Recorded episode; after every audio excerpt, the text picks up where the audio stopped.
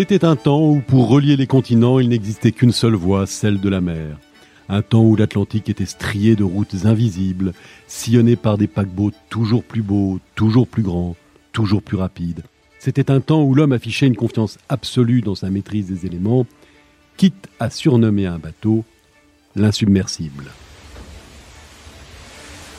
Ainsi voguait le Titanic en ce début de printemps de l'année 1912. C'était il y a 110 ans. Le 10 avril, le géant des mers avait quitté Southampton au sud de l'Angleterre pour sa traversée inaugurale vers New York. Après une escale à Cherbourg, il venait d'embarquer ses derniers passagers en Irlande.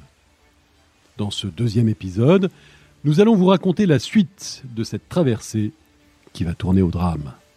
Le naufrage.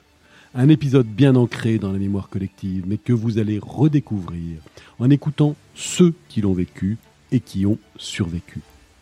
Nous avons retrouvé les récits de plusieurs passagers et membres d'équipage. Vous allez entendre des témoignages qui, pour certains, sont d'authentiques enregistrements audio.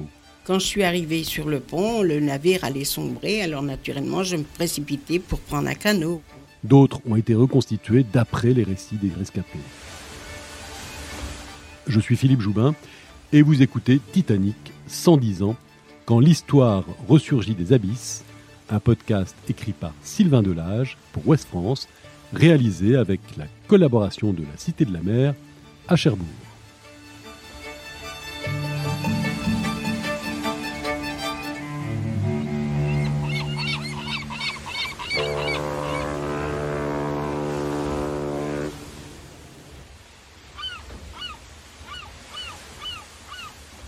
Jeudi 11 avril 1912, 19h30, Atlantique Nord. Cela fait six heures que le Titanic a laissé la terre d'Irlande derrière lui. Il se trouve maintenant à plus de 150 km des côtes.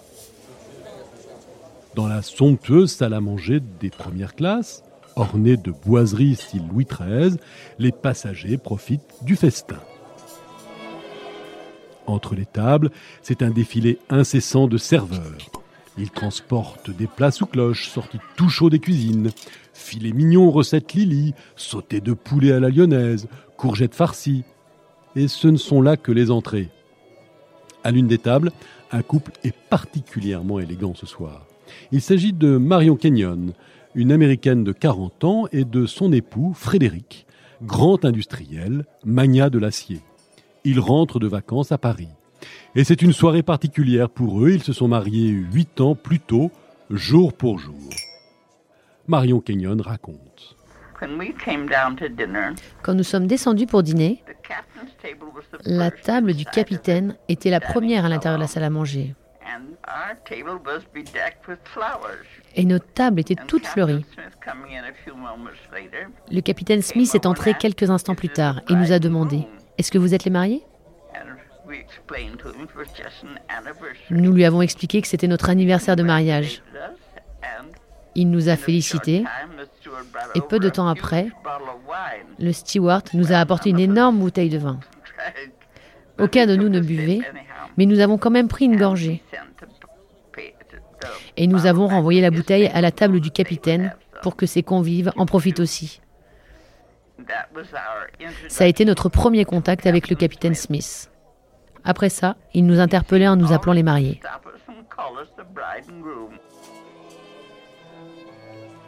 Ne vous fiez pas aux apparences, la vie des passagers de première classe à bord du Titanic n'est pas si simple que ça. Les obligations mondaines occupent une grande partie de leur emploi du temps. Il faut être vu à la table du commandant, se montrer au café parisien. Ces quelques jours en mer sont l'occasion pour la bonne société de se fréquenter, de parler affaires pour les businessmen, de trouver le bon parti pour les jeunes filles à marier. Heureusement, il y a aussi tous ces lieux de détente pour se changer les idées. Virginie Bruno-Beaufrère est responsable du service culturel de la Cité de la Mer à Cherbourg. Elle nous raconte l'ambiance dans cette partie privilégiée du bateau. Évidemment, en première classe, on a accès au gymnase, euh, comme les secondes, mais à des heures différentes.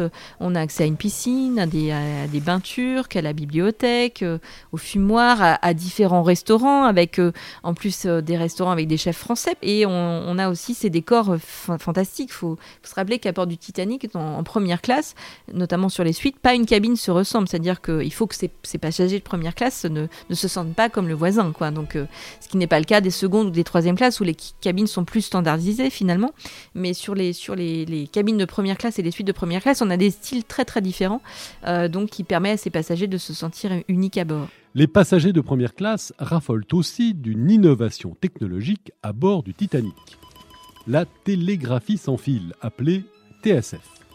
Elle permet d'échanger avec les autres navires pour les besoins de la navigation, bien évidemment, mais pas seulement. Un service de télégramme privé est aussi ouvert aux passagers. Grâce à la TSF, ils peuvent donner des nouvelles à leurs proches, communiquer avec leurs associés, acheter ou vendre des actions. Même en pleine mer, les affaires continuent. Un service payant est donc très lucratif. Avec leurs écouteurs vissés sur les oreilles, le chef opérateur Jack Phillips et son assistant Harold Bride se relaient jour et nuit pour tapoter les messages en morse. On imagine que l'une des passagères, Helen Churchill Candy, utilise elle aussi ce service pour tenter d'avoir des nouvelles de son fils. Il a été victime d'un accident d'avion quelques jours plus tôt. Cette passagère américaine de première classe est partie précipitamment de Paris et veut arriver à New York au plus vite. Elle se réjouit de voir que le Titanic trace sa route à pleine vitesse. Chaque jour à midi, la distance parcourue par le navire en 24 heures est annoncée aux passagers. Et chaque jour, c'est un nouveau record qui tombe. Le 12 avril, le Titanic a avalé 715 km, le 13 avril, 961 km, et le 14 avril, il a dépassé la barre des 1000 km, soit 537 000 nautiques. Dans son manuscrit, Hélène Churchill Candy décrit l'ambiance au moment de cette annonce. Quand la course effectuée dans la journée fut annoncée, un rire de plaisir se propagea à travers le salon. Le capitaine et le président de la compagnie se promenaient ensemble comme des camarades d'une équipe gagnante, sur d'eux et exaltés. Ils découvraient que leur bateau n'était pas seulement le plus beau, le plus luxueux jamais construit, mais grâce aux cieux, le plus rapide. Aussi, ils allaient le pousser. On attisa les chaudières et la vitesse augmenta. Et les passagers regardaient par-dessus bord l'eau glisser sur la coque et riaient comme des enfants.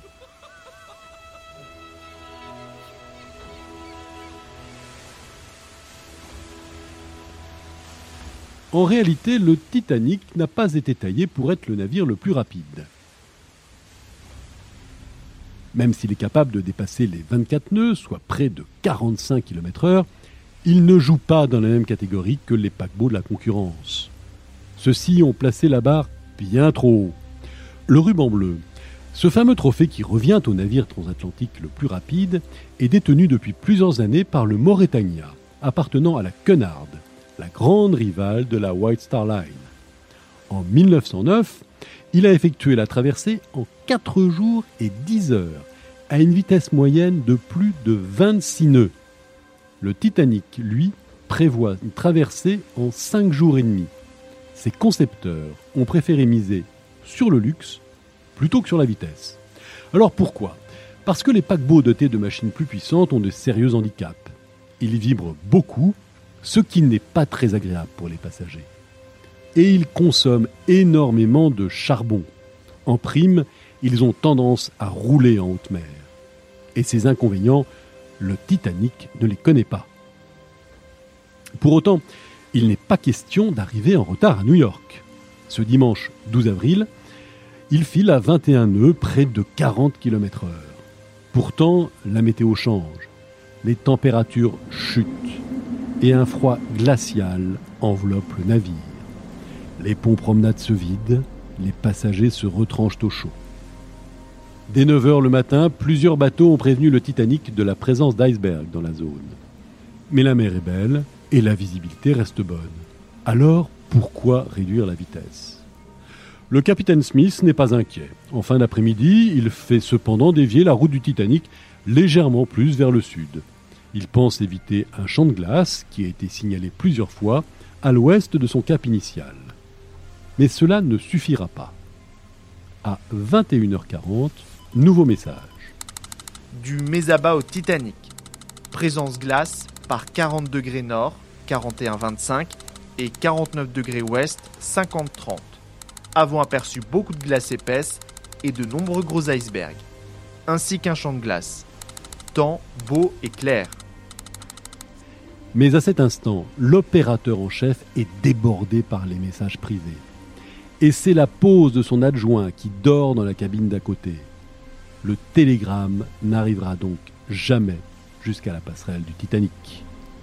Le Titanic qui se dirige pourtant précisément vers la position des glaces indiquée dans le message venu du Mesaba.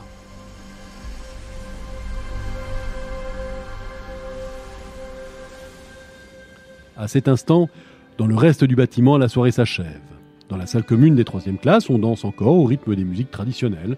Quelques ponts plus haut, en première classe, la grande soirée de gala se termine.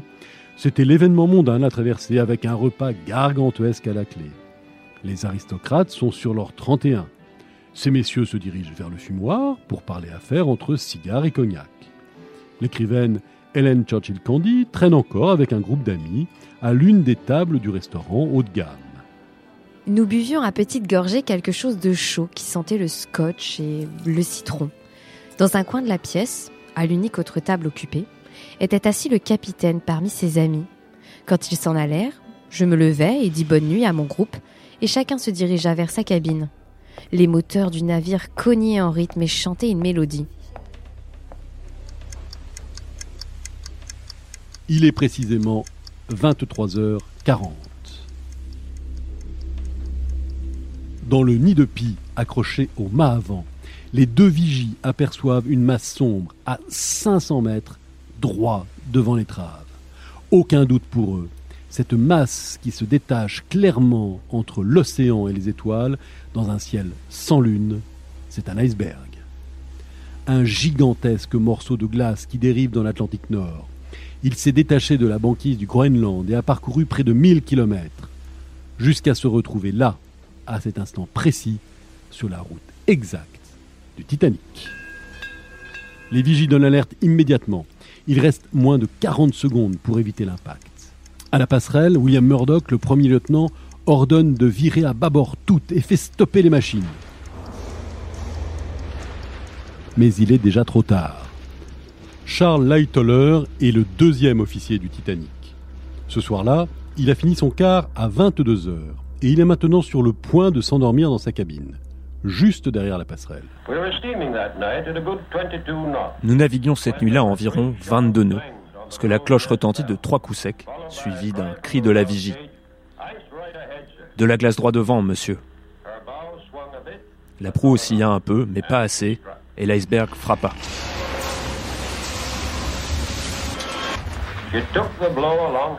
Le navire a été touché le long de son côté tribord.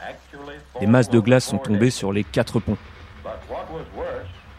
Mais les dégâts étaient bien pires, même si nous ne le savions pas avant de procéder à l'inspection du navire. La coque a été percée sous la ligne de flottaison au niveau de six compartiments. Dès lors, rien n'aurait pu sauver le navire. Le choc est ressenti différemment selon les endroits du bateau. Une simple vibration dans le fumoir, une secousse plus violente dans les dortoirs des troisième classes. Marion Kinyon, l'américaine qui a fêté son anniversaire de mariage trois jours plus tôt, se trouve dans sa cabine de première classe au moment du choc.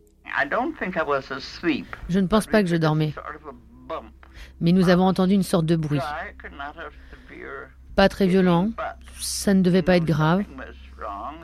Nous savions que quelque chose n'allait pas. Nous nous sommes donc levés tous les deux et nous nous sommes couverts. J'ai mis un long manteau et Fred a mis sa veste.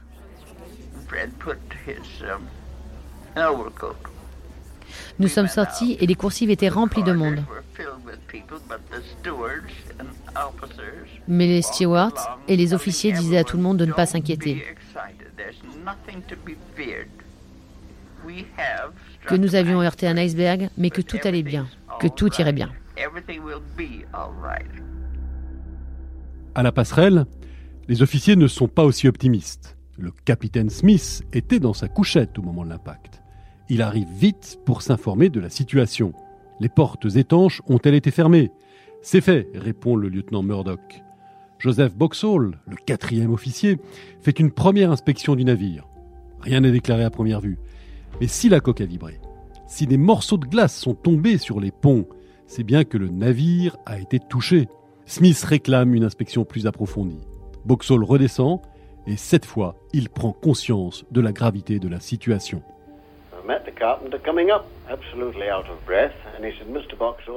J'ai rencontré le charpentier qui était complètement essoufflé. Et il m'a dit, Monsieur Boxall, la coque est arrachée et le compartiment numéro 1 se remplit. L'eau monte rapidement. Je lui ai demandé d'aller prévenir le capitaine qui était sur la passerelle. J'ai ensuite croisé un employé des postes qui m'a dit que toutes les salles du courrier se remplissaient. Je lui ai dit d'aller prévenir le capitaine et lui faire un rapport. J'ai essayé d'entrer dans la partie des premières classes depuis ce pont inférieur à l'avant, mais ils avaient fermé la porte étanche. Je suis descendu jusqu'à la salle de tri où tous les employés du courrier s'affairaient à retirer les lettres et des casiers et j'ai vu un sac flotter.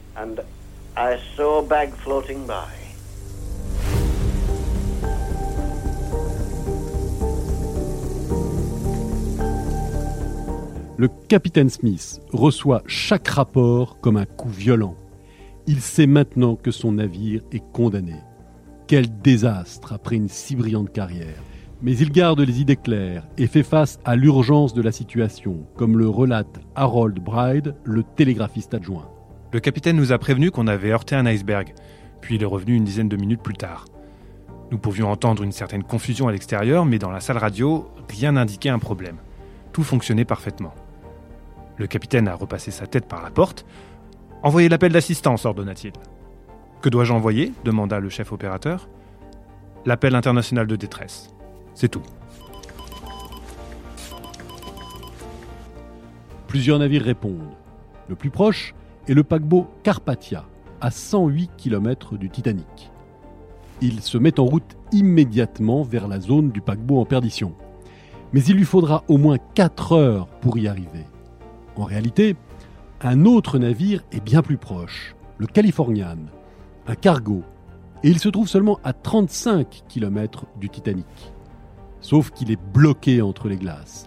Son commandant a préféré en couper les moteurs et son opérateur radio a débranché son appareil à 23h30. Il n'apprendra le naufrage que le lendemain matin.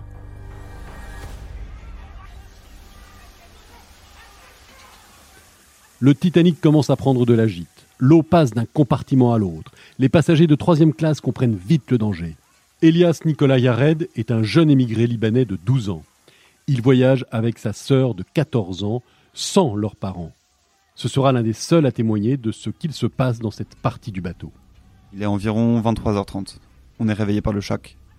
Ma sœur, qui occupe la couchette supérieure, s'écrie. Quelque chose ne va pas. Mais je lui dis de s'en rendormir. Tu t'inquiètes trop. Peu après, un homme âgé dont nous avons fait la connaissance sur le bateau, et qui depuis se montre paternel envers nous, vient à notre cabine et nous dit calmement Sortez et allez sur le pont supérieur. Ne vous occupez pas de vos affaires maintenant, vous les prendrez plus tard. Les femmes et les enfants d'abord. Le capitaine donne l'ordre de mettre les canaux de sauvetage à la mer. Mais il le sait mieux que tous, ils ne sont pas en nombre suffisant. Au moment de la construction du Titanic, on avait envisagé d'en installer 32. Mais ils auraient empiété sur le pont promenade et auraient gâché la vue. Alors, puisque la réglementation britannique le permet, on a décidé de réduire leur nombre à 14, plus 6 canaux de secours. Au total, ils peuvent embarquer 1176 personnes. Ce soir-là, à bord, ils sont 2207. Pour ne rien arranger, les premiers canaux sont mis à l'eau à moitié vide. Seulement 27 personnes dans les deux premiers, pour une capacité de 65 ces messieurs dames de première classe préfèrent rester au chaud à l'intérieur. Après tout, ce navire est insubmersible. D'ailleurs, il continue à flotter. L'écrivaine Helen Churchill Candy est l'une des premières à embarquer. Le petit canot était vide. Pas de lumière, pas de marin pour me donner la main. Et le canot touchait le pont, mais avec un point de contact bien petit. Les rames étaient étendues le long des bancs et je devais y trouver un point d'appui. C'était comme marcher dans le vide, les eaux immenses en dessous, l'espace infini des étoiles au-dessus. Les rames roulèrent et me firent chuter. Je me suis cassé l'os de la jambe juste au-dessus de la cheville. Quelques hommes arrivent à embarquer eux aussi, puisqu'il reste des places, après tout. Pourquoi ne pas tenter sa chance? Certains officiers sont plus magnanimes que d'autres.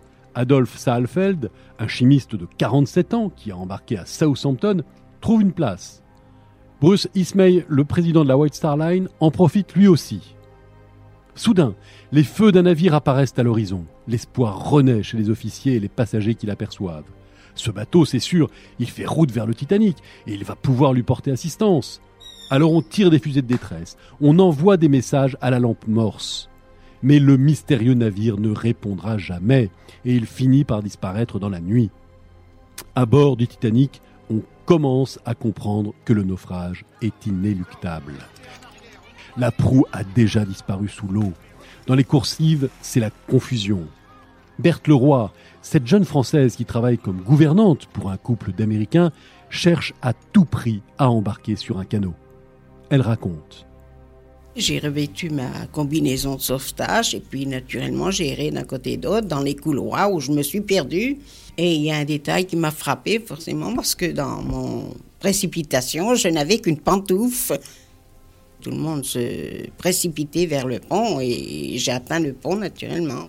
Quand je suis arrivée sur le pont, le navire allait sombrer, alors naturellement, je me précipitais pour prendre un canot. On tremblait de toutes ses jambes, c'est le cas de le dire. C'était un spectacle euh, inoubliable. Hein. Tout le monde pleurait, tout le monde criait, on réclamait les siens naturellement. Hein. J'ai réussi à monter dans un canot avec ma patronne, une cinquantaine de femmes et d'enfants naturellement. Il y avait des hommes qui ont sauté à la mer, ils essayaient de, s'accrocher au, bac. La barque a failli chavirer. Tout le monde pleurait, les enfants criaient de toute leur force. Hein.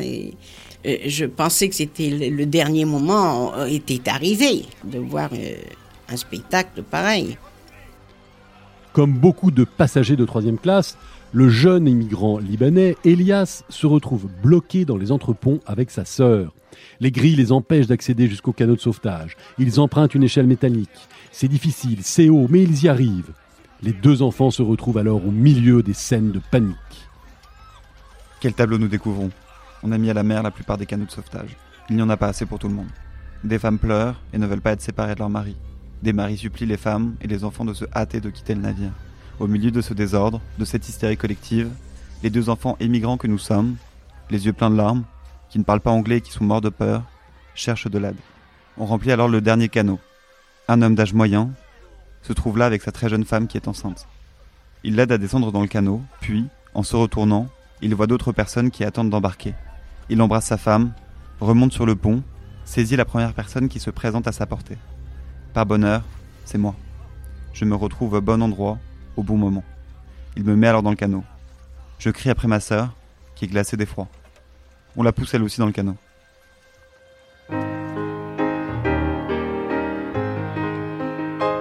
Elias est formel. Cet homme qui lui sauve la vie, c'est John Jacob Astor, l'un des passagers les plus fortunés du Titanic. Madeleine, son épouse, porte leur futur enfant qui naîtra quatre mois plus tard. Il ne connaîtra jamais son père. Il est 2 heures du matin. Il ne reste plus que deux canots pliables à mettre à l'eau.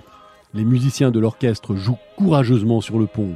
Ils entonnent l'air de Plus près de toi, mon Dieu, à moins qu'il ne s'agisse de Songe d'automne, une valse populaire de l'époque. Les avis divergent. Autour d'eux, c'est le sauf qui peut. Les deux télégraphistes sont relevés de leur fonction par le capitaine, mais ils continuent à envoyer des messages en morse jusqu'à ce que l'eau atteigne leur cabine.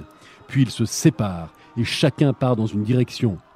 Le jeune opérateur Harold Bride se retrouve à l'eau. C'est lui qui raconte les ultimes instants du Titanic. C'était un spectacle grandiose autour de moi. De la fumée et des étincelles sortaient des cheminées. Je n'avais qu'une chose en tête, partir loin pour ne pas être aspiré. Je me suis alors mis à nager de toutes mes forces. J'étais à une cinquantaine de mètres quand la proue s'est enfoncée, tandis que la poupe s'est élevée droit vers le ciel. Pour finir, les vagues ont submergé son gouvernail. Juste après, j'ai senti que je coulais.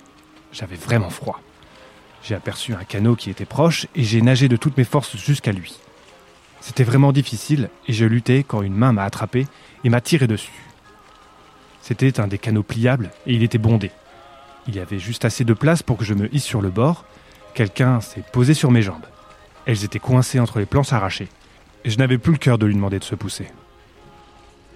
Depuis un moment déjà, tous les canots se sont éloignés pour ne pas être aspirés par le navire, et aussi pour éviter d'être submergés par ceux qui luttent pour survivre.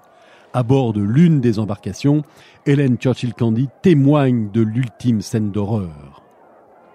La vie a quitté le grand navire brisé.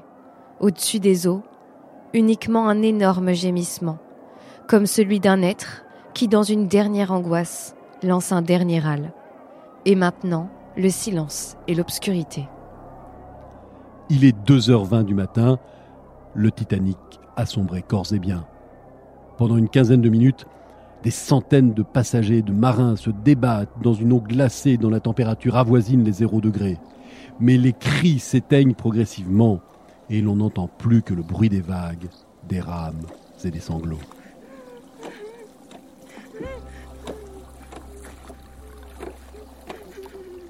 La plupart des malheureux étaient équipés d'un gilet de sauvetage. Ils sont morts non pas de noyade, mais de froid. Dans les canaux, peu de voix se sont élevées pour revenir les secourir. Doit-on vraiment blâmer ceux qui s'y sont opposés? Virginie Bruno-Beaufrère, de la Cité de la Mer à Cherbourg, replace les choses dans leur contexte. La réaction des gens, euh, elle est très différente en fonction des canaux et, de la manière finalement dont, les canaux étaient gérés par les officiers eux-mêmes et puis leurs conditions à bord. C'est-à-dire qu'ils avaient déjà les pieds dans l'eau, enfin ils étaient terrorisés de froid. Certains canaux étaient très chargés, donc euh, les canaux pliables étaient finalement des, esquifs assez frêles et, euh, déjà remplis d'eau. Donc on imaginait bien que ajouter des gens en plus, c'était mettre en, péril ceux qui étaient déjà à bord. Probablement que, que beaucoup d'entre eux ont été hantés par, par cette nuit tragique euh, et par ces cris assez longtemps, en effet. Finalement, un canot retourne sur les lieux du naufrage, mais il est trop tard. Seuls deux stewards et deux passagers seront retrouvés vivants, et l'un d'eux meurt d'une crise cardiaque juste après avoir été repêché. Sur les 2207 personnes à bord du Titanic, 1495 ont succombé cette nuit-là seuls 712 ont été sauvés. Les deux tiers des passagers de première classe sont saufs, contre à peine un quart pour les troisième classes et l'équipage. Parmi les célébrités qui ont péri, il y a les milliardaires John Jacob Astor et Benjamin Guggenheim, mais aussi l'architecte du Titanic Thomas Andrews et bien sûr le capitaine Edward Smith. Les circonstances de sa mort restent floues. Certains l'ont vu nager jusqu'à un canot pour y déposer un enfant avant de disparaître dans les flots. D'autres disent qu'il s'est suicidé avec une arme à feu. Ou bien qu'il a péri noyé à la passerelle, la version retenue par James Cameron dans son célèbre film. Parmi les victimes, il y a aussi cette foule d'anonymes et de misérables, et des familles entières parfois, comme les épousages sages qui ont embarqué avec leurs neuf enfants.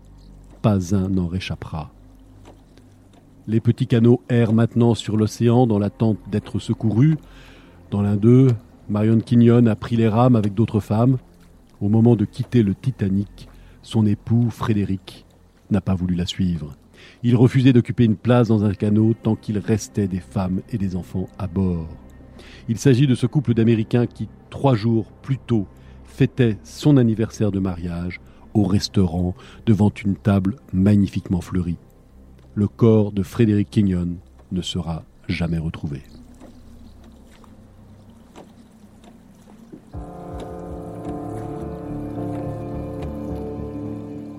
Comment les rescapés ont-ils regagné New York après le naufrage? Quelles leçons ont été tirées après le drame? Et comment l'épave a-t-elle été retrouvée 73 ans après le drame? C'est ce que nous découvrirons dans le troisième et dernier épisode de cette série de podcasts. Nous diffuserons aussi l'interview d'un spécialiste français de l'épave qui plonge sur le site depuis 1987. C'était Titanic, 110 ans. Quand l'histoire ressurgit des abysses, un podcast de Ouest France, écrit par Sylvain Delage et raconté par Philippe Joubin. Une réalisation rendue possible grâce à la collaboration de la Cité de la Mer, qui présente à Cherbourg un grand espace muséographique consacré au Titanic. Les récits originaux des rescapés sont extraits du coffret double CD intitulé Titanic, témoignage des survivants, édité par Frémo et Associés. Réalisation et montage, Ronan Coquelin et Maëlys Sennetier. Découvrez la suite de cette série sur le mur des podcasts de West France et sur toutes les plateformes de streaming.